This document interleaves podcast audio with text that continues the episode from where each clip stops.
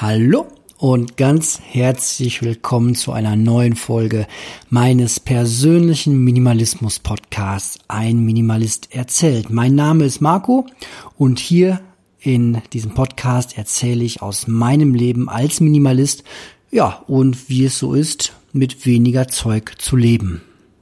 Dabei ist der Begriff Minimalist ja allmählich auch schon ein Stück weit verbrannt, wie ich mir jetzt vom Daniel habe erklären lassen, den ich vor ein paar Tagen auf einer Veranstaltung in Dortmund in der Pauluskirche getroffen habe, wo so ein philosophisches Nachgespräch zum Vortrag vom Nico Pech stattfand und ja, da sagte er, und da stimme ich ihm eigentlich auch ein Stück weit zu, dass dieser Begriff Minimalismus, der so vor ein paar Jahren, vor allem als ich angefangen habe, meine Wohnung zu entrümpeln, mein Leben zu entrümpeln, vor allem von den Gegenständen, dass der einfach super passte, Minimalist. Aber heutzutage ist dieser Begriff durch die naja, teilweise Medienberichterstattung, die natürlich sehr davon lebt, da Extreme darzustellen, ist das ein bisschen ja kaputt gemacht worden, der Begriff, beziehungsweise die Trendschärfe, wie man so schön sagt, ist halt einfach auch nicht mehr da. Jetzt ähm, gibt's zwei Ansichten. Also die eine Ansicht äh, sagt halt, finde ich ganz klar, dieser Begriff ist einfach äh, kaputt und man muss sich überlegen, ob man nicht einen anderen Begriff jetzt langsam dafür einführt. Ähm, und das Ganze, was Nico Pech da so ins Leben gerufen hat oder ja, seine seine Forschungsrichtung der Postwachstumsökonomie, also wie man leben könnte in einer Gesellschaft, in der es kein, kein Zwang mehr zum Wachstum gibt, zum wirtschaftlichen Wachstum. Ähm, wie könnte man da leben, das einfach ähm, als Begriff zu nennen. Und zwar eben, weil dieser Begriff Minimalist so ja ein Stück weit kaputt gemacht wurde. Na, man sieht das bei den Medienberichten, wenn da vom Minimalisten die Rede ist, dann heißt es, ja, das, da müssen Bilder erzeugt werden. Ja, dann ist entweder ähm, der Alleinstehende in der fast leeren Wohnung, der da irgendwie gezeigt wird, der kaum noch äh, überhaupt irgendwas besitzt, ähm, oder es ist die Familie, die total öko-extrem äh, lebt. Ähm, oder äh, es ist vielleicht der technische Minimalist, der mit seinen äh, 32 Gegenständen oder was weiß ich in seiner kleinen Reisetasche um die Welt jettet und sein Leben total digitalisiert hat und jetzt vom Strand aus seine ähm, Geschäfte macht und wahrscheinlich ein E-Book verkauft zum Thema, wie auch du Minimalist am Strand werden kannst oder irgendwie sowas. Also es muss halt einfach immer sichtbar sein.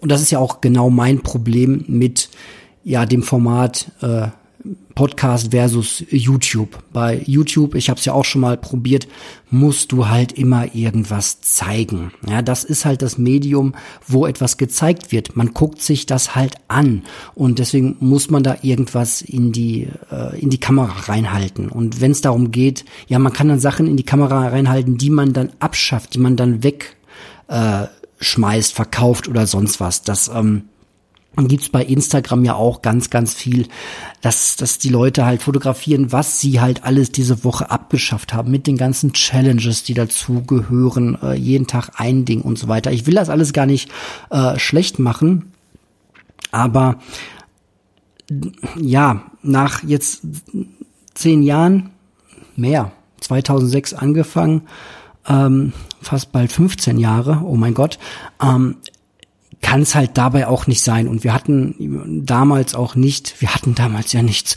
Nein, wir hatten damals vor allem noch nicht diese mediale, ähm, diese medial, ähm, das klingt jetzt so, als, als wär's nicht. Also wir hatten noch nicht das Bewusstsein für diese äh, ökologische Krise, in, in der wir uns einfach schon sehr, sehr lange befinden. Und ähm, ich habe das vor allem angefangen äh, zu leben und zu tun, weil es mir im Alltag einfach total gut tat, diesen ganzen Überfluss wegzukriegen und meine Konsumgewohnheiten zu überdenken. Naja, und Es gibt noch mal einen anderen Gedanken, den ich auch dazu hatte. Vielleicht ist es einfach in der ganzen Minimalismus-Szene auch so, naja, dass die Leute irgendwann angefangen haben, ihre Wohnung zu entmüllen, aber danach, und das sage ich ja auch immer wieder, kommt man halt auch an den Punkt, wo man sich dann andere Gedanken macht. Und der eine geht dann sehr in die Ernährungsschiene rein und sagt, okay, ähm, meine Sachen sind jetzt alle aussortiert, aber dass ich jeden Tag immer noch 15 Kilo Fleisch esse, kann es ja irgendwie auch nicht sein. Und der andere sagt vielleicht, dass ich so viel Plastik in der Wohnung habe, das kann es ja auch nicht sein. Und ein anderer sagt, naja, jetzt bin ich zwar Minimalist und total durchdigitalisiert, aber dass ich immer noch Stress habe, weil ich irgendwie 800 Apps auf dem Smartphone bediene und auf 13 Social Media Kanälen aktiv bin und dabei ständig im Flugzeug sitze, das kann es ja auch nicht sein. Und so, ja, gehen halt vielleicht auch viele Minimalisten dann, nachdem sie die Wohnung aufgeräumt haben und hoffentlich nicht wieder äh, Stichwort Konsumschluck auf, alles wieder neu kaufen, weil das ist, hat für mich halt mal gar nichts mit Minimalismus zu tun. Also ein Frühjahrsputz und alle Tupperwaren wegschmeißen und dann irgendwie alles das gleiche nochmal aus Bambus kaufen, das hat halt nichts mit Minimalismus zu tun. Das ist eher das, was Nico Perch auch sagt mit ähm, Ablasshandel, modernem. Ja, ich schmeiß halt alles weg, was aus Plastik ist und kauf's mir dann in irgendeinem gerade aktuell ähm, als okay empfundenen neuen Produkt. So, das ähm, macht halt, das ist halt auch nicht das Wahre, ja. Mein mein, mein SUV jetzt einfach abschaffen und mir schnell einen Tesla kaufen, das ist halt aus meiner Sicht jetzt auch nicht die Lösung, ähm, auch wenn es dann auf den ersten Blick vielleicht irgendwie minimalistischer ist, ich weiß es nicht.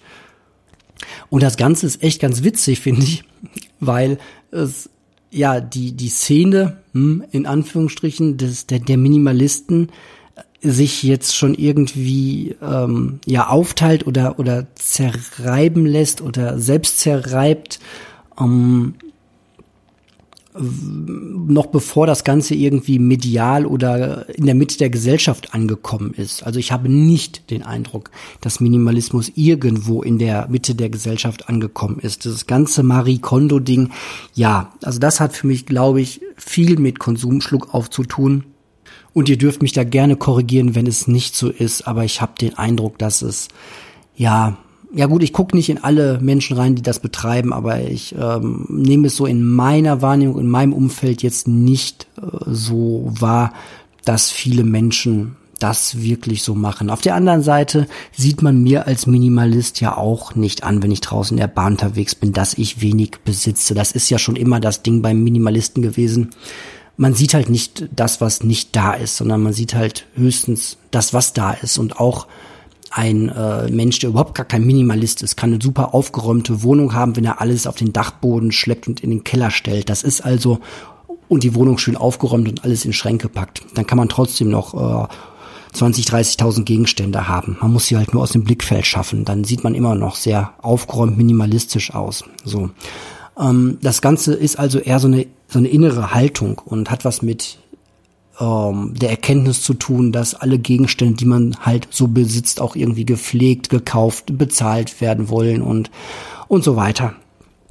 Aber, und da mache ich jetzt einen Klammer um das ganze Thema, Minimalisten nennen sich so oder so, ähm, ich werde mich weiter als Minimalist bezeichnen, ähm, solange der Begriff nicht völlig verbrannt ist und nächste Woche irgend ein Amerikaner an der Schule rumläuft und Menschen erschießt und äh, das dann damit begründet, dass er Minimalist ist oder ich weiß nicht, äh, wenn die AfD jetzt irgendwie um die Ecke kommt und sagen würde, wir sind die ähm, Partei der Minimalisten oder so gedöns und ich wirklich dann aufpassen müsste, wenn ich irgendwo offiziell sage, ja, ich bin Minimalist, dass das nicht maximal falsch verstanden wird. So lange bleibt auch der Begriff bei mir, aber ich kann das auch sehr gut verstehen, wenn man das irgendwie so ausdrücken möchte, dass da halt noch sehr viel mehr hintersteckt, als einfach nur seine Schubladen auszuräumen. Wobei, und das, da bin ich ganz, ganz ernst bei dem Thema, damit fängt es halt meistens an. Und das ist auch meiner Überzeugung nach, wenn jemand jetzt überlegt, na, soll ich das auch mal probieren, mit weniger Zeug zu leben? Oder soll ich vielleicht erst aufhören, äh, irgendwas anderes zu machen? Soll ich vielleicht weiter konsumieren wie bisher, aber dann auf die zweite Flugreise verzichten? Ich kann immer nur sagen, für mich war es der psychologisch und vor, ja, der psychologisch beste Effekt, wirklich bei den Sachen anzufangen, weil das halt so unglaublich sichtbar war irgendwann. Weil ich in einer kleinen 45 Quadratmeter Wohnung gelebt habe und der Keller voll zugestellt war und ich einfach auch eine volle Wohnung hatte und nach ja zwei oder drei Jahren, nachdem ich dann, als ich dann ausgezogen bin, war der Keller komplett leer. Da hätten irgendwie fünf Leute drüber nachten können. Der war halt wirklich komplett leer, auch noch nicht mal mehr Regale drin. Und meine Wohnung war halt so leer, dass ich da sehr, sehr viele Leute einfach auch empfangen konnte oder einfach sehr, sehr viel Platz hatte. Und das war wirklich sichtbar minimalistisch so genial, dass ich wirklich gesehen habe, meine Güte, hast du auch einfach plötzlich viel mehr Zeit, weil du beim Aufräumen nicht mehr so viel Zeit aufwenden musst und, und, und. Diese ganzen Vorteile, die man hat, wenn man halt nur die paar Teile besitzt, die man wirklich ständig braucht und die man wirklich ähm, benötigt und ja, die, die einem trotzdem Spaß machen, weil man sie halt ständig benutzt und so weiter. So, und trotzdem habe ich halt das Bedürfnis, dass es auch bei mir weitergeht. Ich habe das äh, letztens zu einer Arbeitskollegin gesagt, obwohl ich das jetzt schon seit 15, 16 Jahren mache, komme ich immer wieder an Punkte, wo ich sage so, boah, da geht's noch einfacher oder da kann ich noch äh, nach, nachhaltiger leben weil das auch ein Punkt ist, der mir ganz wichtig ist. Natürlich kann man minimalistisch mit äh, 300 Gegenständen leben und trotzdem äh, eine CO2-Schleuder auf zwei Beinen sein. Das, das geht, das schließt sich nicht aus. Aber trotzdem finde ich den Begriff, und jetzt nochmal abschließend dazu, Minimalist einfach so eingängig, ja. Ähm, wenn ich jetzt sagen würde, das ist ein Podcast eines Postwachstumsökonomisten, müsste ich wahrscheinlich mehr Erklärarbeit leisten jedes Mal als einfach nur sagen so Minimalist. Auf der anderen Seite vielleicht macht es auch Sinn, das öfter mal fallen zu lassen und dann zu erklären, was man damit meint. Kann beides äh, sehr gut sein.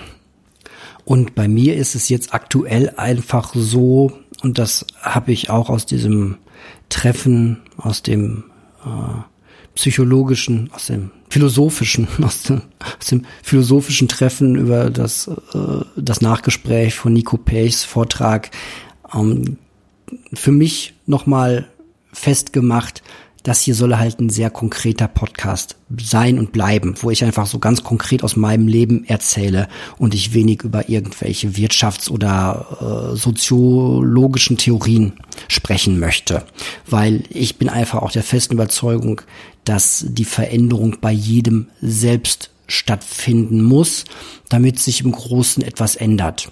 So. Weil auch nur so macht es eigentlich Spaß. Nehmen wir das klassische, nehmen wir das klassische ist es gar nicht. Nehmen wir das Beispiel bei mir, dass ich seit einiger Zeit unglaubliche Lust am Barfußlaufen entwickelt habe. Ja, wenn es jetzt irgendwie eine eine Kampagne gegeben hätte, die sagt, es ist gesünder, barfuß zu laufen und es ist irgendwie blöd, dass wir das alle blöd finden, wenn Leute das draußen tun, außer sie sind am Strand, in der Sauna oder ansonsten den Orten, wo es das dann wieder erlaubt ist oder sozial nicht geächtet wird. Wenn es so eine Kampagne gegeben hätte, dann hätte ich wahrscheinlich gesagt so, ach nee, so, aber dadurch, dass ich das selbst für mich entdeckt habe, ist das dann wieder was mir einfach Spaß macht und äh, ich das dann wieder so in Form von Minimalismus einfach für mich umsetzen kann. Und deswegen, ja, die Veränderung, die, jede einzelne Veränderung muss halt bei jedem selbst anfangen. Was jetzt nicht heißen soll, dass ich das gut fände oder dass ich das in irgendeiner Weise fordere, dass mehr Leute jetzt barfuß laufen. Ich habe nichts gegen äh, Schuhe. Das kann kann jeder machen, so. Und das ist auch kein so wie, das kann ja jeder Fleisch essen. So, das ist auch so ein Thema gerade wieder bei mir, dass ich äh, zum 348. Mal gefühlt anfange, weniger Fleisch essen zu wollen. Und das ist halt auch ein Punkt, der nur für mich gilt. So, das ist mir auch nochmal ganz wichtig, jetzt hier für den Podcast zu sagen, ich will durch diesen Podcast und im Allgemeinen im Leben, ich habe nicht den Anspruch oder will niemanden verändern. Ich spreche mit keinen Leuten mit der Absicht, sie irgendwie von meinem Lebensstil zu überzeugen. Das finde ich total müßig, sinnlos, aufreibend. Wenn das passiert, finde ich das toll. Fände es toll, wenn mehr Menschen so die gleichen Ansichten hätten wie ich. Wer findet das nicht toll? So, sonst hätte er die Ansichten ja nicht. Aber es ist einfach auch schon schwierig genug, mich selbst zu ändern. So, äh, Stichwort Fleisch, was ich immer wieder versuche und wieder versuche und versuche. Und ja, da habe ich nicht den Anspruch, dass ich irgendwie andere Menschen davon überzeuge. Ähm, das, das können andere besser, da haben andere ein besseres Gefühl für und sind da vielleicht einfach prädestiniert dafür. Und ich ähm, habe auch den Eindruck, ja, dass ich, ähm, wie habe ich das letztens formuliert, ich bin halt immer noch ein sehr pragmatischer Egoist. So, das ist auch einfach vielleicht eine Selbsterkenntnis, die ich für mich auch erstmal gebraucht habe. Ähm, beim Thema Fleischessen zum Beispiel, ich habe das glaube ich schon mal angerissen, das Tierleid, das es da wirklich gibt, ähm, ist mir wichtig, solange ich das mir irgendwie emotional total auf die äh, auf den Teller lege. Also wenn ich gerade eine Tierdoku geguckt habe oder mich mit dem Thema intensiv gerade irgendwie beschäftigt habe, über ein Buch, über ein Hörbuch, über einen Vortrag, im Gespräch und so, in dem Moment ist mir das total einleuchtend und klar und sauber hergeleitet, dass man aus diesem Grunde einfach kein Fleisch essen sollte. So. Aber das hält so eine Woche bei mir. Dann, ja, oder jetzt am Wochenende werden wir wahrscheinlich, äh, werde ich in China im äh, Restaurant sitzen, wo es so ein All-You-Can-Eat-Buffet gibt. Ja, da weiß ich jetzt schon, dass mein Vorsatz äh, hart auf die Probe gestellt werden wird, weil das ähm, karamellisierte Schweinefleisch bei denen echt mega lecker ist. Und dann sitzt auf der einen Schulter so das Engelchen, das sagt, hey, denk an die, an die Schweinetierzucht, an diese Massenproduktion und so weiter. Und auf der anderen Seite sitzt halt einfach ein sabbernder Engel, der sagt, karamellisierte Schweinefleisch. So, ja, und ähm, ich muss ehrlich sagen, ähm, den, den Kampf verliere ich meistens eher, als dass ich ihn gewinne. So. Und da muss ich halt immer wieder anfangen, aber im Hinterkopf habe ich das ja äh, echt schon irgendwie wissentlich abgespeichert, dass ich das nicht mehr machen möchte. Und da bin ich halt immer wieder dran. Aber wer bin ich, dass ich hier äh, mich in den Podcast reinsetze oder irgendwo mich hinsetze und den Leuten irgendwas vom Pferd, vom Pferd, vom Schwein erzähle, ähm, in der Absicht, sie dann zu überzeugen. So, ja. Ich führe die Diskussion auch regelmäßig irgendwie auf der Arbeit und mein ähm, hochgeschätzter Freund und Arbeitskollege, der gelegentlich diesen Podcast doch zu, äh, zu hören scheint. Schöne Grüße an der Stelle. Ähm, ja, der, der, der argumentiert dann auch absolut richtig und sagt, na ja, du kannst ja auch einfach gutes Fleisch essen, was äh, vernünftig pro produziert wurde. Ja, das kostet dann halt deutlich mehr und er macht das, glaube ich, auch sehr viel konsequenter als ich jemals. Aber da bin ich dann auch wieder der pragmatische Egoist, der sagt so, nee, äh, braucht dann doch lieber das, äh, das Fleisch, was, was ich kenne und die Chibabchichi aus der Kühlabteilung, die einfach billig sind und die mit Ketchup, Reis und Zwiebeln einfach super lecker schmecken, so wie ich das schon mein Leben lang gegessen habe und so weiter. Und das ähm, ist halt einfach ein super krasser Weg, ähm, deswegen bin ich auch sehr bescheiden ist nicht das richtige Wort, aber mir fällt das Richtige gerade nicht ein.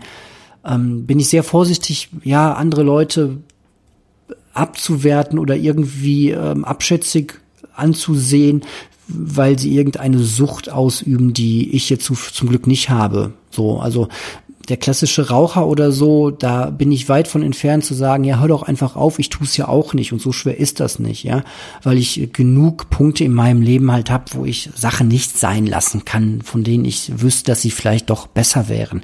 Das Kaffee trinken zum Beispiel, ja, bin ich wieder dran, so. Ähm, aber wobei, das finde ich jetzt gesundheitlich auch gar nicht so bedenklich und das äh, Mitleid für die Kaffeebohne und so, das ja, die Bauern und, und alles, das wissen wir auch. Also es ist auch unglaublich schwer, ein perfektes Leben heutzutage zu führen. Ähm, und ja, das alles soll jetzt auch noch gleich äh, Thema hier sein. Also ich habe mir ganz viele Sachen aufgeschrieben für die jetzige Folge zum Thema meine, meine Klamotten. So, ähm, zum Thema Teilzeit, zum Thema, wie ich hier eigentlich spreche und ob es nicht mehr Sinn machen würde, mich viel mehr aufzuregen. Ähm, das Barfußlaufen wollte ich noch ein bisschen was zu erzählen. Ich habe ein neues Experiment, was ich ausprobieren möchte, um mehr der ja Mensch zu werden, der ich eigentlich ganz gerne äh, wäre. Das kann man ja so ganz grob immer über sein Leben drüber schreiben, glaube ich. Ähm, und das sind noch so die Punkte, die kommen. Aber jetzt muss ich noch ein bisschen Essen kochen. Und dann weiß ich nicht, ob wir uns sofort oder vielleicht heute Abend oder sonst wo, auf jeden Fall an einem anderen Ort hören werden, wenn ich mein Setup wahrscheinlich eher im Keller aufbaue. Deswegen wundert euch nicht, wenn da jetzt ein kleiner Schnitt entsteht und sich das alles ein bisschen anders nochmal anhört. Und schwuppdiwupp sind auch schon ein paar Stunden vergangen und ich kann weiter zu euch äh, sprechen sozusagen. Ja, ich ähm, habe was Interessantes gehört. Mm, das war, glaube ich, in einem, im Podcast von Holger Klein, so, also so ein Nebensatz, als er, also ging irgendwas um was Politisches und er sagte, ja, die, äh, die Twitter-Gemeinde hat, hat sich schon quasi darauf gefreut, dass er sich wieder äh, darüber aufregt. War so nur so ein Nebensatz. Dabei ist mir eingefallen, dass das, glaube ich, wirklich stimmt. Man bindet seine Hörerschaft im sozialen äh, Medium, in den Social-Media-Kanälen. Man bindet seine Hörerschaft mehr, wenn man sich über irgendwas aufregt. Also so ganz trockene, ruhige, abgeklärte Podcast, die alle Seiten äh, verstehen oder äh, so so ein Auftritt im Social Media Bereich ähm, der ist halt nicht so bindend. Und das muss ich leider auch an mir selbst feststellen, ähm, dass ich natürlich auch Podcast oder ja, vor allem Podcast ähm, ganz gerne höre, ähm, wo Leute vor allem aus sich rausgehen und sagen, das und das stört mich und das regt mich auf. Ist jetzt gar nicht so bei mir hoffe ich so immer immer der Fall und was mich auf jeden Fall stören würde bei anderen und auch bei mir selbst, wenn das irgendwie künstlich wäre. Aber es gibt natürlich auch Dinge, äh, die mich aufregen. So. Gerade auch im Social Media Bereich. Ähm, was mich zurzeit sehr aufregt, zum Beispiel, ist dieses ständige Fragen stellen. Also ich beobachte das bei Instagram, äh, Instagram sehr heftig aber auch bei YouTube-Kanälen. Und das scheint irgendwie so ein Muster zu sein. Irgendjemand hat mal gesagt, wohl, dass es total klug ist, seinen Hörern und seinen Zuschauern und äh, wem auch immer äh, Fragen zu stellen, also quasi Interaktion zu erregen. So, jetzt müsste ich eigentlich in diesem Podcast irgendwie äh, mindestens zwei Fragen stellen mit der Aufforderung, dass ihr jetzt wieder drauf reagiert bei jedem Instagram-Post müsste man eigentlich dieser Theorie nach irgendwelche Fragen stellen. Meint ihr das auch so? Was ist eure Erfahrung? Äh, seid ihr auch dafür? Finde ich, wenn es so künstlich eingesetzt wird und so erzwungen, total anstrengend und eher was, was mich boah, ja total abtönt, das irgendwie weiter zu konsumieren. Vor allem, weil ich ja irgendwie das Gefühl habe, man muss halt ständig äh, irgendwie auf alles reagieren und äh, man existiert irgendwie im Social Media Bereich nur, wenn man drauf reagiert. So, will ich mal klarstellen für meinen Podcast. Natürlich freue ich mich auch, wenn Reaktionen kommen, wenn irgendwelche äh, ja, Fragen kommen oder wenn irgendwelche ähm, Rückmeldungen zu meinem Podcast kommen, freue ich mich immer total riesig, riesig drüber aber ich erwarte das nicht und ich möchte es auch nicht irgendwie künstlich erzeugen. So, ganz im Gegenteil. Ähm, was habe ich davon, wenn jetzt irgendwie, wenn ich von jeder Folge irgendwie 100 Mails bekomme? Ich habe ja eh so den Anspruch, dass ich gerne dann jeder E-Mail auch am liebsten richtig antworten würde. Und wenn man 100 oder Tausende bekommt, kann man eh nicht mehr darauf antworten. Dann muss man das irgendwie alles anders steuern und muss das dann in die Folgen mit einbauen, was ja auch nicht schlimm ist. Aber man kommt dann halt nicht mehr zum Antworten von solchen Mails und ähm, ja, von daher regt mich das schon sehr auf und auch ansonsten, was hat mich noch aufgeregt in der letzten Woche? Ich habe eine Werbung gesehen in der Zeitung, da waren Bierkasten äh, angepriesen, also wurde Bier verkauft und man kennt das ja seit jeher irgendwie das kaufe zwei Kisten Bier und dann ähm, kleben wir dir irgendwas mit dran. Früher war das immer so das typisch das, das Bierglas. Ja, manchmal auch beim hier, wenn du jetzt diese Marke kaufst, dann kriegst du ein Bierglas mit dazu. Ich fand schon immer recht dämlich und konnte mir nie vorstellen, dass Leute wirklich oh, jetzt zu der Marke greifen, obwohl sie was anderes kaufen wollen würden eigentlich oder dahin tendieren, aber äh, scheint wohl zu funktionieren. Das Marketing wird das ja entsprechend auswerten, dass die Verkaufszahlen steigen, wenn man da ein Glas dran klebt. Und jetzt war es irgendwie mit einem Grubenhelm ähm, kaufe zwei, zwei Kästen statt einem Kasten und du kriegst gratis einen Grubenhelm dazu. Und da habe ich mich wirklich äh, aufgeregt. Also eigentlich verdient sowas heutzutage, finde ich, einen, einen Shitstorm. Jetzt, es geht natürlich nicht um den Grubenhelm, sondern es geht einfach nur um die Tatsache, dass man wieder irgendein so Plastikgedönsel damit dranpackt, damit die Leute dann zwei Kästen kaufen anstatt einem. Und das regt mich auf vielen Ebenen auf. Auf der einen Ebene, dass das funktioniert es regt mich auf auf Seiten der Unternehmen, dass anscheinend da immer noch sich nicht rumgesprochen hat, dass wir jetzt langsam mal in anderen Zeiten leben und dass wir bitte aufhören, so viel Plastikmüll irgendwie mit äh, hinterher zu werfen den Leuten, weil eins ist doch echt mal klar, diese blöden Helme, diese Grubenhelme, ja, was passiert denn damit? Ja, im, im besten Fall nimmt da irgendeiner das mit zur Arbeit und sagt so, hey, ich habe hier einen Grubenhelm, hahaha, ja, und der andere sagt, ähm, habe ich mir auch zwei Kästen Bier von der gleichen Marke gekauft, ja, super, jetzt haben wir beide einen Grubenhelm, ja, und geht man damit jetzt irgendwie demnächst irgendwie ins Stadion und freut sich, ja, wir haben jetzt alle einen Grubenhelm auf, yeah, wir kaufen alle das gleiche Bier. Das passiert doch nicht. Die Dinger fliegen zu Hause rum. So, der eine oder andere wird es noch als Ausrede nehmen und irgendwie seinem Kind, seinen Kindern geben, hey, dann müsste ich gleich vier Kästen Bier kaufen, wenn ich zwei Kinder habe, damit die sich auch nicht drüber äh, streiten und dann fliegen halt wieder ein paar Plastikhelme äh, zu Hause rum. Ähm, ja, was soll der Quatsch? Also, ey, hört bitte mal damit auf. So, jetzt habe ich mich genug aufgeregt und habe euch damit auch an meinen Podcast gebunden. Äh, Haken dahinter. Ähm, dann höre ich zurzeit einen äh, Podcast, das war jetzt ironisch gemeint gerade, ne? Ähm, ich arbeite nicht wirklich solchen, solchen Quatsch ab, aber über manche Sachen äh, kann man sich auch mal ganz herrlich, finde ich, aufregen. Und über, über sowas, wo irgendwie künstlich Konsum äh, angeregt wird, da das bläh, äh, ja. Ähm, aus dem äh, aus einem Podcast, der mir jetzt gerade nicht einfällt, äh, von der von der Tagesschau gibt's einen neuen Podcast, so ein kurzes Ding. Wenn wir alle das täten oder so heißt das, glaube ich. Ich habe jetzt mein Handy nicht mit in den Keller genommen, das fliegt irgendwo oben rum, ähm, deswegen kann ich jetzt nicht drauf gucken. Egal. Da habe ich raus äh, sechs äh, Prozent aller Männer, die auch Kinder haben, die noch betreut werden müssen, also kleine Kinder. Sechs Prozent von diesen Männern arbeiten in Teilzeit. Fand ich krass wenig. Und ja, also vor allem, weil ich ja auch dann zu diesen sechs Prozent der Männer dazugehöre. Und ähm, wow, ich bin eine Minderheit. oh, ähm, nee, ich finde es irgendwie äh, komisch. Also, weil das ist ein Thema, was, was mich irgendwie immer mal wieder so ein bisschen umtreibt, wenn ich äh, auf andere Papas stoße.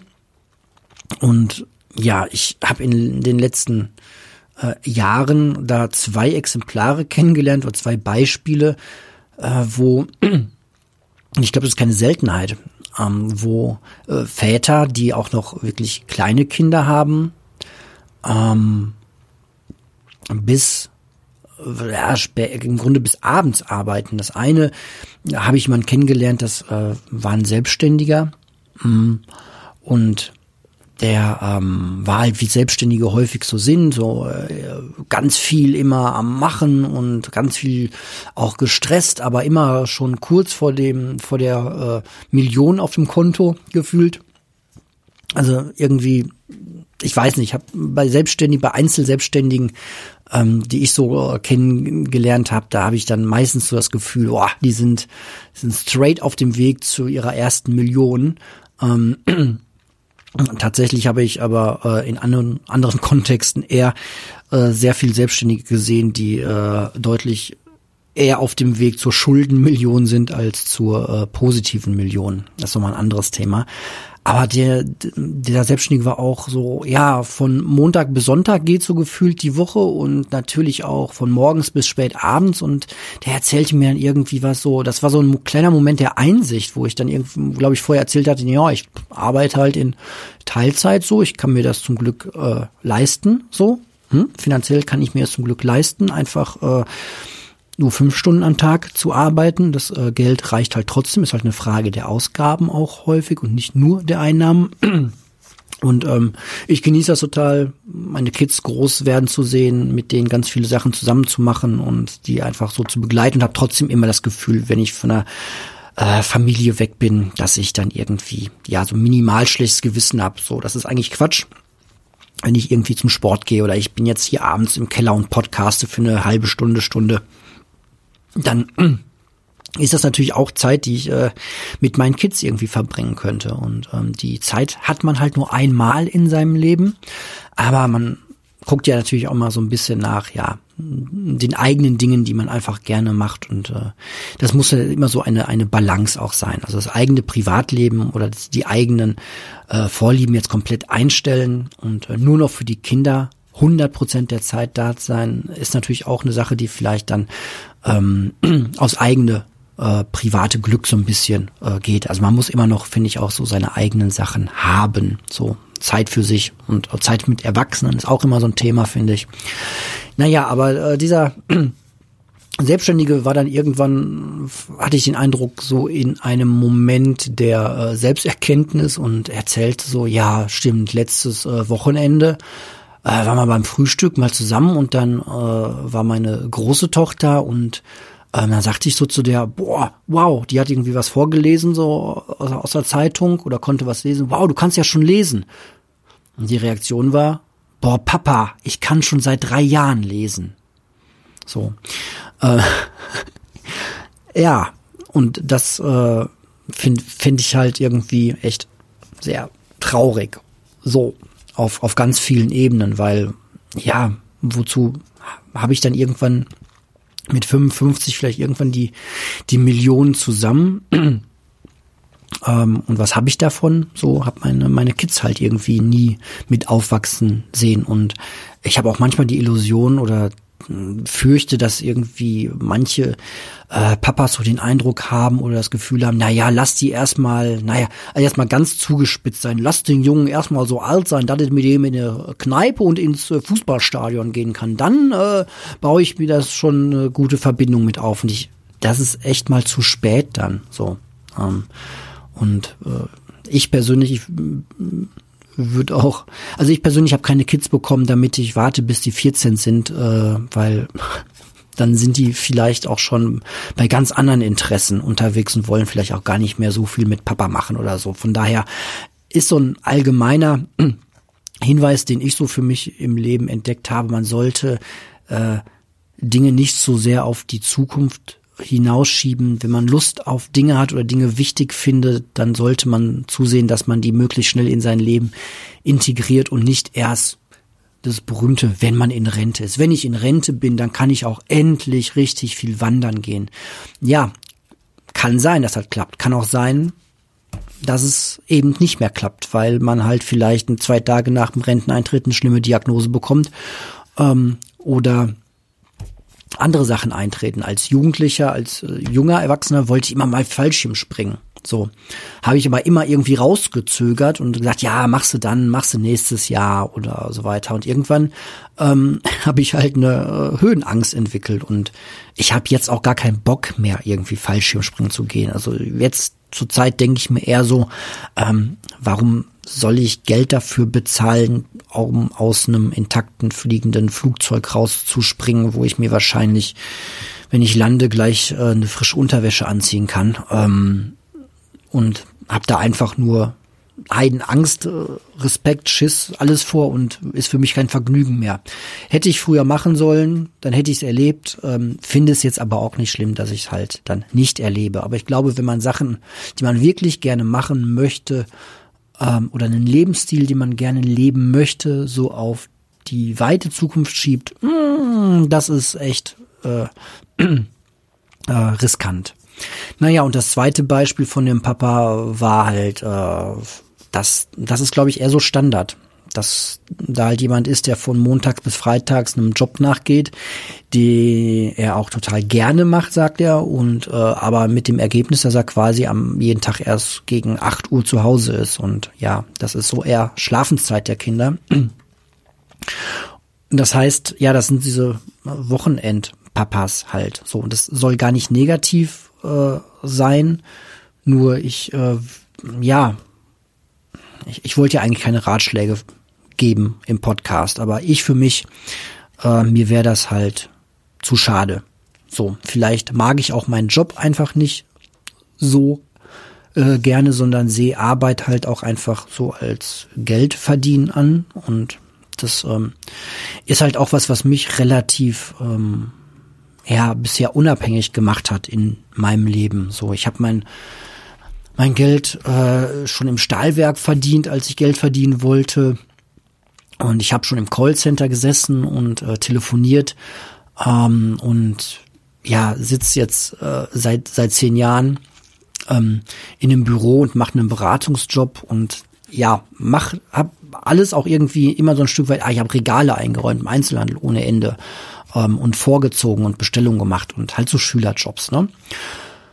Ähm, aber letztlich und da komme ich jetzt langsam zu dem Punkt, ähm, ist das halt auch hauptsächlich zum Geldverdienen da. Natürlich ist das cooler, irgendwie, weiß ich nicht, 15 Euro die Stunde zu kriegen oder 20 Euro die Stunde, als irgendwie nur äh, 9 Euro irgendwas die Stunde. So. Aber da geht's halt nur darum, dass man mit der mit dem einen Stundenlohn halt das Geld schneller zusammen hat. So, das gibt mir ein Stück weit die Freiheit, dass ich mir sage, ja, wenn ich mit dem einen nicht mein Geld verdienen würde, würde ich mit irgendwas anderem mein Geld verdienen. Es wäre natürlich immer schön, mit irgendwas Nützlichem sein Geld zu verdienen oder jetzt mich mit irgendwelchen Sachen, die ähm, die das, äh, die die Welt schlechter hinterlassen als äh, als ich sie vorgefunden habe. Aber das ist zum Glück mal nicht so in meinem Leben. Ja, ich wollte noch ein bisschen anderes Thema ähm, zum Thema Klamotten was erzählen. Auf Instagram habe ich ein Bild hochgeladen. Da sieht man alle Kapuzenpullis, also alle warmen Oberteile, die ich äh, besitze. Ich habe nur Kapuzenpullis und es sind an der Zahl äh, sieben Stück. So, das mag jetzt für den einen viel sein, für den anderen wenig. Äh, für mich ist es tatsächlich noch etwas, wo ich sage, da geht noch ein bisschen weniger. Aber wie ich das halt so mache, das sind halt äh, Artikel, die ich auftrage. So, und das ist gerade so ein Thema bei mir ganz viel mit Bekleidung, dass ich ganz viel Kleidung jetzt eigentlich, wenn ich den schnellen Minimalismus leben wollen würde, ganz viel wegschmeißen äh, könnte, um mir dann wieder neue Sachen zu kaufen. Ich könnte ähm, meine Sportschuhe, meine Büroschuhe, meine Winterschuhe, teilweise das gleiche ist, könnte ich jetzt direkt in die Tonne kloppen, weil ich ja jetzt eigentlich viel lieber Barfußschuhe hätte. So, und meine ähm, Schlappen und Latschen für im Haus könnte ich auch direkt wegschmeißen. Aber das ist halt auch nicht der, und damit im Grunde auch irgendwie 70 Prozent meiner äh, gefühlt 18 Paar Socken. So, ich habe mal einen Fehler gemacht, was Sockenkauf angeht, erzähle ich gleich ähm, wenn ich da noch dran denke. So, ich könnte das jetzt alles wegschmeißen, aber, und das ist wieder so ein bisschen, ein bisschen auch Nico Pech, ne, Postwachstumsökonomie oder äh, äh, Suffizienz, einfach mal das, was man hat, weiter benutzen und aufbrauchen. So, und jetzt bin ich sehr gespannt, wie lange diese ganzen Sachen halten. Ich glaube, die Socken werden wahrscheinlich äh, mein Leben lang halten. Ich werde nie wieder Socken kaufen müssen, fürchte ich. Es kam einfach dadurch, dass ich äh, normalerweise so ein Tennissockenträger-Mensch bin, aber dann mir mal gedacht habe, ach guck doch mal, hier sind Socken, die sind ein bisschen dünner und auch nicht so schwer und nicht so groß. Huiu, Minimalismus. Ähm, und dann habe ich mir die gekauft. Und dann habe ich mir aber so gemerkt, so, oh nee, das sind jetzt doch nicht so die Socken, die mir richtig gut gefallen. Ähm, die fühlen sich irgendwie ganz anders an als meine gewohnten. Und dann habe ich mir wieder ein neues Paket äh, Tennissocken gekauft, um dann festzustellen, wow, die anderen sind doch gar nicht so doof, die haben auch ihre Vorteile, fühlen sich doch ganz gut. Dann habe ich mich dran gewöhnt. So, und dadurch hatte ich dann plötzlich äh, zweimal zehn Socken plus die paar, die ich so eh noch hatte. Das heißt, bin wahrscheinlich jetzt bei, keine Ahnung, 25 Paar Socken. Ähm, aber wie ich jetzt wieder gelernt habe im Podcast von The Minimalists, äh, da war jemand zu Gast, der dieses äh, 33 Kleidungsstücke nur benutzen Ding mal durchgezogen hat und da gilt halt, da gilt die Regel, äh, Unterwäsche zählt nicht. Also Socken und Unterwäsche, äh, Unterhose, BHs, oh gut, habe ich jetzt, trage ich jetzt nicht so viel. Äh, ähm, sowas zählt alles nicht bei dieser, bei dieser 33 Klamotten-Dingsi-Sache. Aber so komme ich dann auch zu dem Ergebnis, dass ich deutlich weniger als 33 Kleidungsstücke habe. Also ich komme mit meinen Hemden, die ich jetzt mal in diesem Sommer auftragen möchte, weil ich eigentlich auch keine Hemden mehr trage, äh, sondern nur so für besondere Anlässe ein weißes Hemd im Grunde bräuchte. Äh, meine Hemden, meine Pullis, meine, äh, ich glaube, drei Jeanshosen, meine zwei Gammelhosen für zu Hause und vielleicht noch, ja doch, zwei Sporthosen ähm, da ich komme ich nicht. Ich, ich habe eine Regenjacke, eine Herbstjacke, eine Winterjacke, aber ich komme nicht auf 33 Stück, würde ich jetzt mal wetten. Müsste ich mal genau zählen, aber ähm, also das, was andere als Challenge irgendwie nehmen, äh, um das mal auszuprobieren, kann ich sagen, das äh, funktioniert sehr gut. So bin zwar im Büro so ein bisschen äh, äh, ich sag mal scherzhaft, äh, ja, ich habe nur den einen Pulli so. Ähm, gut, es sind tatsächlich drei, die ich im Büro tragen, trage und durchwechsle, aber mehr halt auch nicht. So. Hat aber auch seinen Wiedererkennungswert. So, Gerade wenn man irgendwie mit äh, viel mit Kundenkontakt arbeitet, ist das vielleicht auch nicht schlecht, wenn man äh, häufig die gleichen Sachen anzieht, dann wird man vielleicht auch besser wiedererkannt. Keine Ahnung. Ähm, ja, ich wollte nochmal ein, ein kurzes Update geben zum Thema Barfußlaufen. Äh, Hatte ich ja mit angefangen und auch gesagt, dass sich das so als Gewohnheit etabliert hat und das ist wirklich noch immer so. Ähm, hier zu Hause im Keller, vom Haus, überall laufe ich barfuß rum. Ich sitze auch gerade im Keller hier an dem Stuhl und bin äh, barfuß im Keller und gut, wir haben eh einen ganz komischen äh, Winter. Jetzt heute ist der 15. Februar und ähm, ich, es ist kein bisschen kalt im Keller. So, also ich habe auch schon Winter erlebt, wo ich nicht hier hätte podcasten können ohne Winterjacke und dicke dicke Socken an. So, also irgendwie ändert sich da vielleicht gerade etwas in unserem Klima. Ich weiß nicht. Ähm, worüber wollte ich noch sprechen? Ähm, ich habe ein Experiment am Laufen und habe hab mal drüber nachgedacht. Ich will ja ganz gerne ein bisschen, äh, sage ich mal, nachhaltiger und CO2-neutraler leben. Und ja, ich kann es mir natürlich schönreden, dass ich immer noch ganz viel am Rumminimalisieren äh, bin und jetzt den Rasierer den Nassrasierer mit den Wechselköpfen, die im Viererpack immer in so ekelhaft viel Plastik eingepackt sind, dass ich die jetzt abgeschafft habe und durch einen Rasierhobel ersetzt habe. Seht ihr auch auf Instagram die Fotos und dass ich mir auf die Schulter klopfe, dass ich jetzt keinen Rasierschaum mehr benutze, sondern eine, ein Stück Rasierseife da kann ich mich natürlich total drauf abfeiern, aber wenn ich ehrlich zu mir selbst bin, gibt's bei mir halt auch noch viel größere Baustellen. So ein großer, ein, eine große Baustelle ist halt einfach das Fleischessen. So, ja, komme ich einfach äh, nicht von weg. Ähm, hab jetzt oder will jetzt ähm, mal wieder ein, äh, ein schönes Hörbuch dazu hören, so ist zu dem ganzen Thema Klima, was mir ähm, empfohlen wurde von der lieben Sonja. Einen schönen Gruß an der Stelle. Ähm, und zwar heißt das Wir sind das Klima. Den Autoren kriege ich gerade nicht zusammen, aber das ist der gleiche Autor, der vor, ich glaube, einem Jahrzehnt ein Buch geschrieben hat, was wirklich sehr, sehr bekannt ist und was auch äh, an vielen Orten schon rumliegt, die ich auch schon gesehen habe. Also, also, bei, bei vielen Leuten liegt das einfach rum. Oh mein Gott. Ähm, das Buch, das erste Buch hieß äh, Tiere essen, Eating Animals und ähm, ist sehr, sehr bekannt geworden. Also wenn man Leute drauf anspricht, die so, äh, sag ich mal, über 40 sind, äh, äh, so 40 bis 50, die kennen das alle. So, das war vor zehn Jahren echt ein Riesending. Und der hat jetzt ein neues Buch, äh, ich weiß gar nicht, ich glaube vor paar Jahren schon rausgekommen, ähm, rausgebracht. Wir sind das Klima. Ja, das werde ich mir jetzt bald äh, mal in Form eines Hörbuchs ähm, anhören. Äh, und ja, vielleicht, äh, wenn der eine oder andere Lust hat, ähm, also ihr, ihr, wisst jetzt, was ich demnächst äh, mir anhöre. Man kann das auch als Buch lesen, aber zurzeit passt es bei mir einfach besser, mir sowas anzuhören, ähm, weil ich deutlich mehr Zeit zum bewussten Zuhören habe als zum ja Lesen. Genau und ja, ich habe mir mal wieder die Frage gestellt, wie ich das denn äh, schaffen könnte, mal weniger Fleisch zu essen.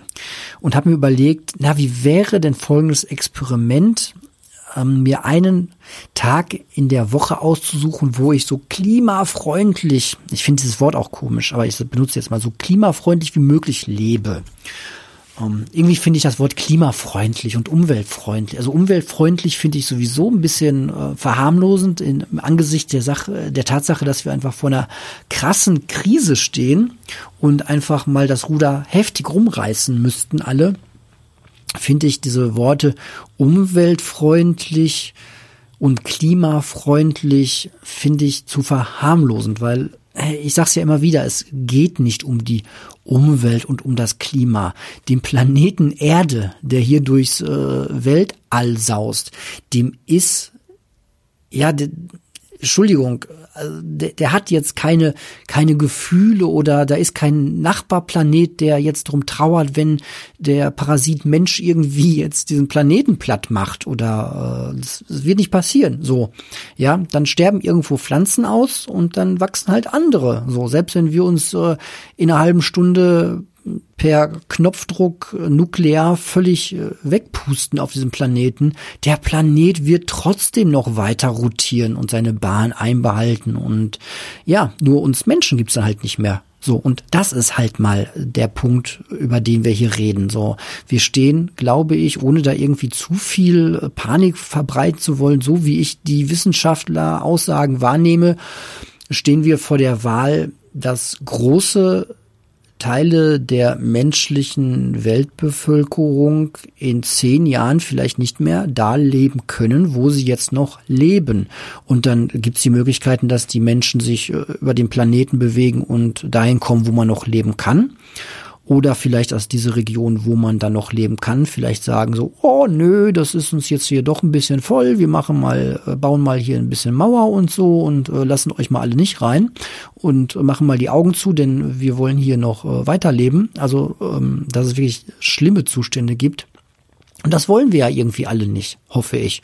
So, das kann, kann ja keiner wollen. Auf einer Welt leben, wo irgendwie sich sich ein, äh, ein, zwei oder drei Kontinente irgendwie total abschotten, dann ist halt auch ein bisschen schwierig mit Globalisierung und dann kriegen wir auch alle unsere äh, schönen Smartphones halt nicht mehr äh, gebaut. So, wenn man die Rohstoffe nur noch mit dick gepanzerten Fahrzeugen äh, aus den Regionen rausholen kann, die dann vielleicht überflutet sind. Ich weiß es nicht. Äh, und auch wir merken hier hier langsam so, dass es irgendwie komisch wird. Ich ähm, habe heute noch die wilde Prognose angestellt, dass es mich nicht wundern würde, wenn wir ab jetzt Sommer erleben werden, regelmäßiger oder vielleicht andauernd, wo man einfach mittags auch nicht mehr wirklich, ja, vor die Tür gehen kann oder wo man vielleicht ab 12, 13 Uhr mittags auch seine Kinder nicht mehr in den Garten einfach schicken kann, außer man möchte sie irgendwie äh, völlig verbrannt nach einer Stunde wieder kriegen.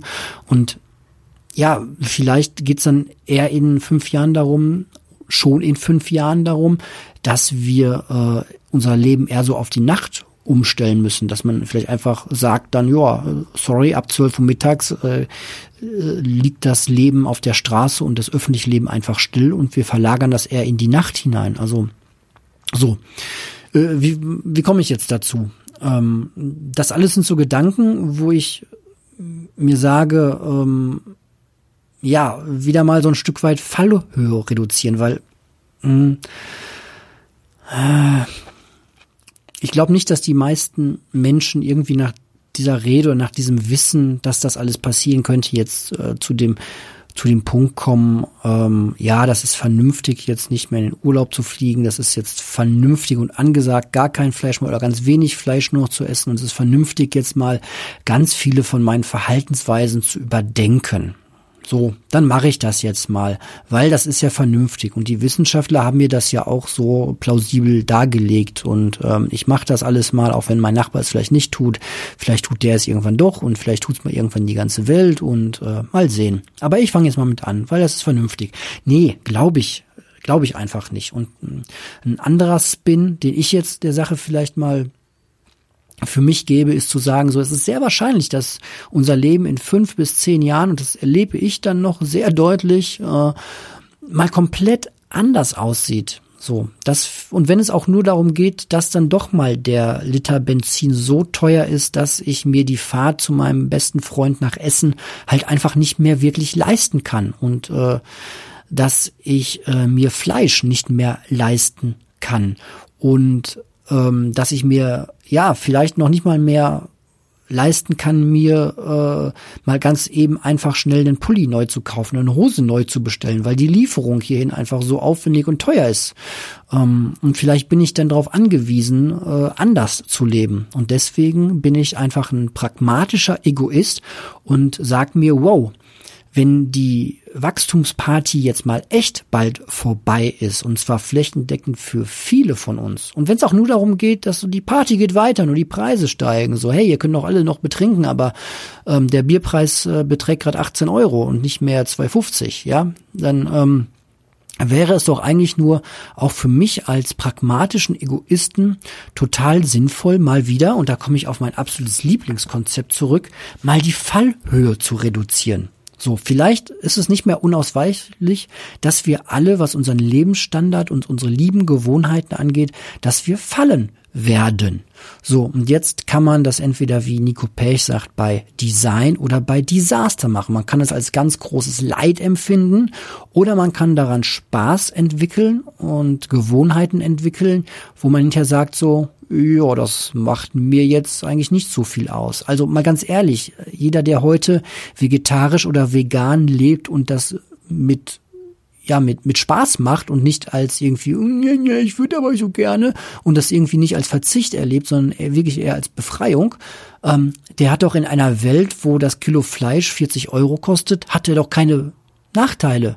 So, das ist ihm doch dann äh, relativ egal. So und ähm, ja, da möchte ich dann einfach als äh, pragmatischer Egoist einfach auch so ein äh, Stück weit hinkommen. Also muss ich wieder mal anfangen und wieder mal loslaufen, wie schon in der Vergangenheit das eine oder andere Mal und meine Fallhöhe reduzieren. Und jetzt gerade steht halt einfach mal das äh, Fleisch auf dem Programm.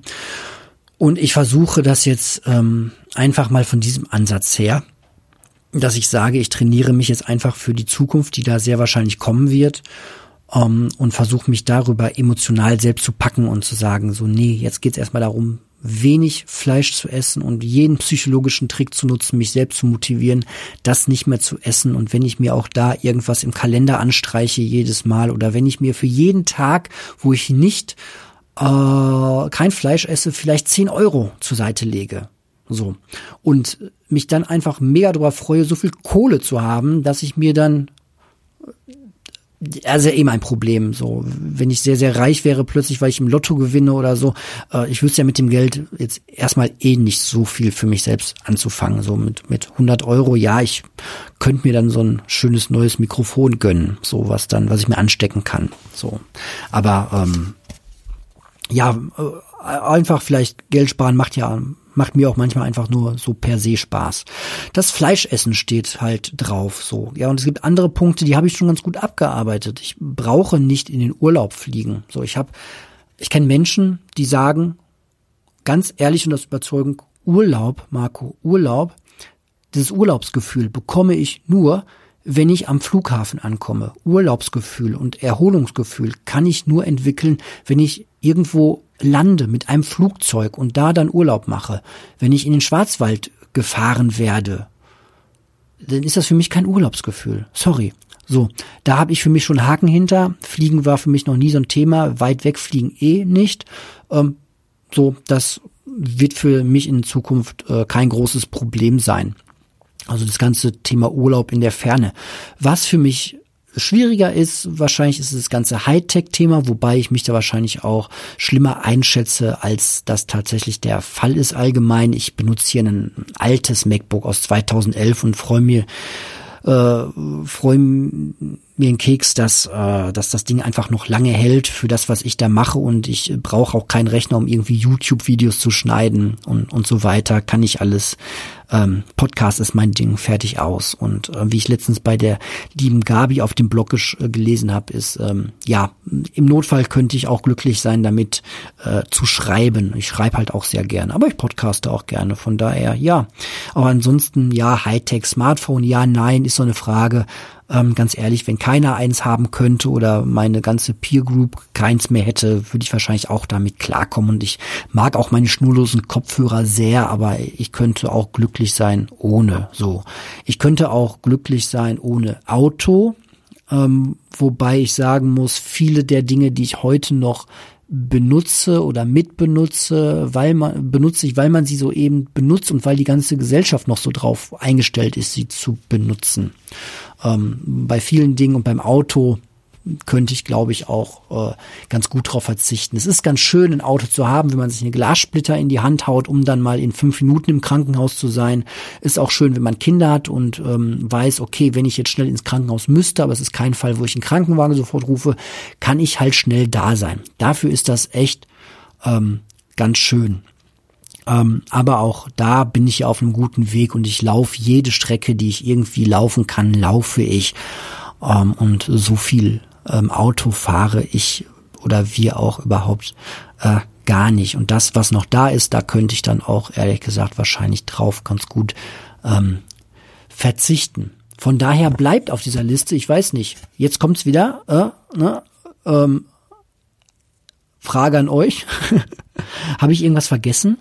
Habe ich irgendwie einen Lebensumstand äh, übersehen, so der wahrscheinlich in meinem Leben drin ist, der vielleicht in eurem Leben noch drin steckt, der bei mir auch da sein könnte, wo ihr sagt so, ja, ja, in einer Postwachstumsgesellschaft, wenn das alles hier nicht mehr so toll ähm, machbar ist wie bisher, dann ähm, würdest du aber auch dieses oder jenes vermissen. So, da gibt's ja, da gibt's so ein paar Sachen. Natürlich in in ein paar Wochen kriege ich einen neuen äh, Zahn, also kriege ich ein Zahnimplantat reingeschraubt und das wäre natürlich schon was, wo ich sagen würde, ach, bei, bei aller Postwachstums- oder Krisensache, ähm, die Gesundheitsversorgung, die hätte ich doch noch ganz gerne weiterhin auf dem hohen Niveau. Also ich würde lieber äh, global auf jedes Flugzeug verzichten. Das war eine sehr individuelle Geschichte. Aber ich würde nicht so gerne auf ähm, Chirurgie, auf ähm, Intensivchirurgie, auf Intensivpflege verzichten. Auch Altenpflege fände ich schon ähm, für die Menschen ganz, ganz wichtig. Also alles das, was Menschen wirklich direkt brauchen. So, und auch eine gute Zahnbehandlung, eine gute medizinische Versorgung, ähm, eine Medikamentenversorgung. Das möchte ich alles nicht verlieren. Und dann verzichte ich auch echt mal lieber auf Fleisch. Wenn ich die Wahl habe zwischen Rotz noch zehn Jahre weiter Fleisch fressen aber dann keine gute Ressourcen mehr, um irgendwie äh, die Zähne behandelt zu kriegen, dann verzichte ich lieber heute schon aufs Fleisch. Aber das ist ja gar nicht gesagt, dass das eine mit dem anderen so sehr zusammenhängt. Deswegen ja, Fleisch, Fleisch, Fleisch, Fleisch, Fleisch, Fleisch, Fleisch. Ähm, heute habe ich schon ganz gut geschafft. 15. Februar kommt ins, äh, ins Tagebuch.